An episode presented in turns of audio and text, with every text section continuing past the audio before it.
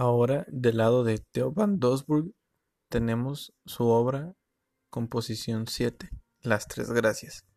En esta pintura, Van Doesburg presenta una disposición ordenada de planos rectangulares de colores brillantes sobre un fondo negro, contrario al trabajo de Mondrian, organizada en torno a la forma racional y mesurada de la cuadrícula, un componente vital de la abstracción modernista.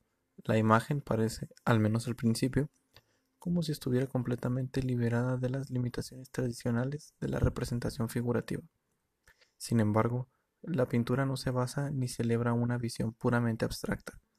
A través de la interacción dinámica de, forma y color, esta composición sugiere un leitmotiv abstracto pero reconocible cuyos orígenes se remontan a la antigüedad griega, un trío de bailarinas, las tres gracias.